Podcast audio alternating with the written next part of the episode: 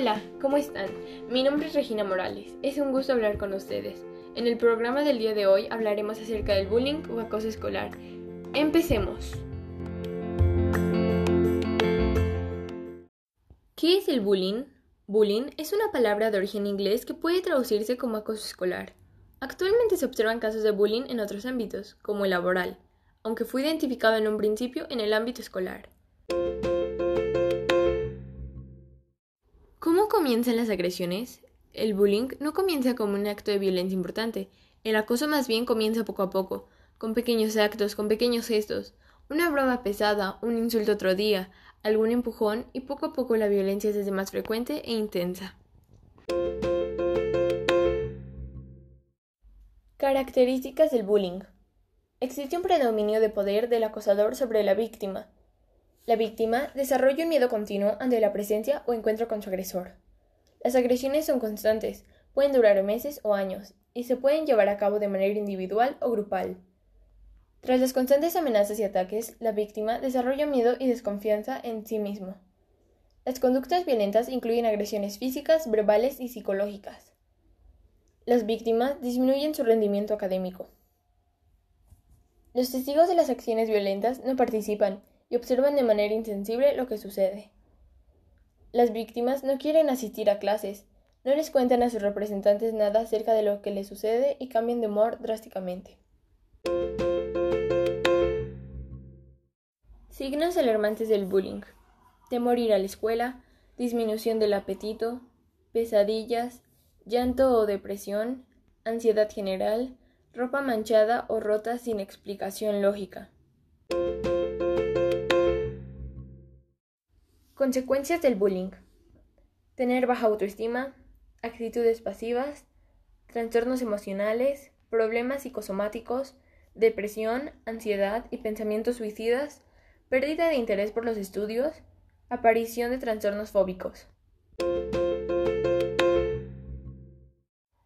Tipos de bullying. Bullying físico, bullying psicológico, bullying verbal, bullying social, ciberbullying o bullying cibernético. Bullying físico. Es el tipo de acoso más común, especialmente entre chicos. Incluye golpes, empujones y en ocasiones se produce también el robo o daño intencionado de las pertenencias de las víctimas. Bullying psicológico. Es un largo proceso donde una persona es sometida progresivamente a la incertidumbre y a la impotencia. Va perdiendo su autoestima y la seguridad en sí misma se denomina también acoso psicológico porque siempre conlleva maltrato psicológico y abuso emocional. Bullying verbal. El bullying verbal se caracteriza por el empleo de insultos, burlas, apodos, chismes, rumores, amenazas y humillaciones que afectan psicológicamente al individuo y conllevan a la discriminación. Bullying social es aquel que busca aislar o excluir al niño o adolescente de un grupo social. Esto lo logran a través de la discriminación social o económica, tratos indiferentes, entre otros. El ciberbullying o bullying cibernético es el uso de los medios digitales para molestar o acosar a una persona o grupo de personas, mediante ataques personales, divulgación de información confidencial o falsa, entre otros medios. Ejemplos de bullying o acoso escolar. Acciones tales como abofetear, escupir, golpear, estirar los cabellos y empujar bruscamente a un compañero son ejemplos de bullying físico. Ponerle apodos a las personas por su apariencia física e insultar a una persona por su procedencia étnica son ejemplos de bullying verbal.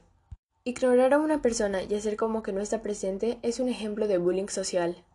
Quitarle su dinero a un compañero hacer comentarios ofensivos a las mujeres por el hecho de ser mujeres, hacer bromas pesadas a un compañero a causa de su apariencia física o su estatus socioeconómico son ejemplos de bullying psicológico. Enviar mensajes insultantes o escribir amenazas de manera anónima a una persona son ejemplos de ciberbullying. Factores por los cuales una persona se convierte en agresora. El bullying comienza desde la casa, pues las causas por las que los adolescentes y niños agreden a sus compañeros son las siguientes. violencia intrafamiliar, falta de límites en casa, falta de atención y educación en casa, ausencia de padre o madre y divorcios. ¿Qué hacer en caso de ser víctima de bullying? Guardar evidencias, no responder a la agresión, identificar a las personas agresoras, comunicarle a una persona mayor o con autoridad, y en caso de que el bullying sea severo, presentar cargos contra el agresor. En conclusión, el bullying es el deseo consciente y deliberado de maltratar a una persona y colocarle en una situación de tensión. Él no distingue raza, religión, posición social ni estructura física. Ataca cada vez a más temprana edad y ningún sector de la sociedad está libre de él. Los medios de comunicación lanzan casi a diario imágenes de niños y jóvenes peleando violentamente, colocando este fenómeno en el número uno de la lista de prioridades de padres de familia, profesores y autoridades escolares. Este fenómeno afecta hoy, en mayor o menor grado, a 7 de cada 10 niños en México, de acuerdo con Sin Fronteras 2018. Es importante considerar una cultura de prevención ante situaciones de acoso o de violencia escolar, pues al identificarlo se logrará evitar o intervenir a tiempo ante un caso de bullying. Si deseas saber más información acerca del tema, puedes consultar www.acosoescolar.cep.gov.mx. Gracias por su atención. Hasta luego.